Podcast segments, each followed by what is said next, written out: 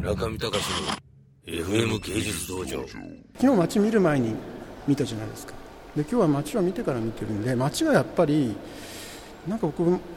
なんかすごいこうあの寂しいというかなんていうのかな記憶も伝統も慣習もない慣習があるのか。まあ砂漠なんですよね。やっぱり。そういうところにこうこんだけカラフルな世界がどこよりもはるかにこうカラフル色に満ちていてだから蜃気楼みたいだなっていう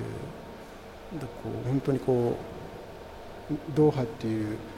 その、まあ、人工的に作られたオアシスの一角にミラージュって、まあ、蜃気楼のようにこの部屋があってますごくでっかいんだけどもうちょっと実体がなくて、まあ、こういうところに住んでる人にとってはものすごくこうパラダイスっていうか極楽的なものに見えるんじゃないかなっていうのは昨日街見てからここに今日来て思ってこんな色に満ちた世界っていうのはありえないじゃないですか。ああいう夜にお酒もなくてああいうなんかこう水タバコ吸ってみたいなことがまあせいぜいなわけでそこにこんだけ絢爛豪華でも色に満ち溢れた世界がしかもこう西方浄土っていうことであんだけの 100m の、まあ、起源たどればやっぱりこのオリエントまで行くわけだからそこでこうこんだけのフラットな床にこう配置されて、まあ、その中心にああいう 100m のああいう、まあ、仏教の起源を求めて人間の救いとかを求めて描かれた絵があるっていうのはなんかすごくこう感慨深いですよね。日本の震災とも重なるわけだし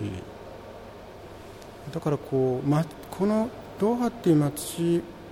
との対比においてなんかすごく大きなコンセプトが作られているような異質なものをぶつけ合わせてるっていうか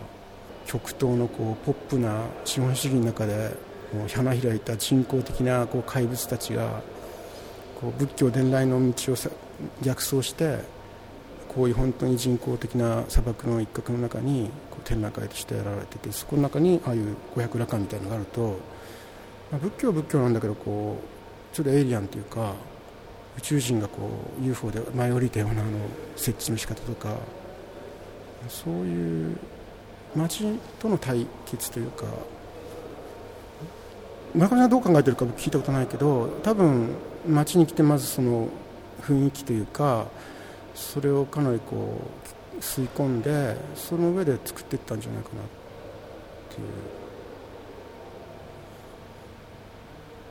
なんか3号機の爆発って本当にこういう煙が出てましたね。過去の作品の見方も変わりますからね。これをあの原発事故が起こってない状態で見るのと今見るのではもう全然見方が違うと思うんですよもともとはこれはその日本は被爆国なのに漫画の中では毎週毎週エンディングにこんな薄っぺらなキノコ雲が当てたって話だったわけだけど今本物のキノコ雲が上がってしまって 去年。それ以降と以後ではやっぱり意味が変わってると思うんですよ。あのキノコもそうだけど、まあ、それはドーハの人にはあんまり関係ないかもしれないけど村上さんの作品においてはすごく大きい。もともと「リトルボーイ」原爆をねテーマにやってきたわけだからなんかそういうのがいろいろこう重なってなんか面白い点だかなという気がしますね。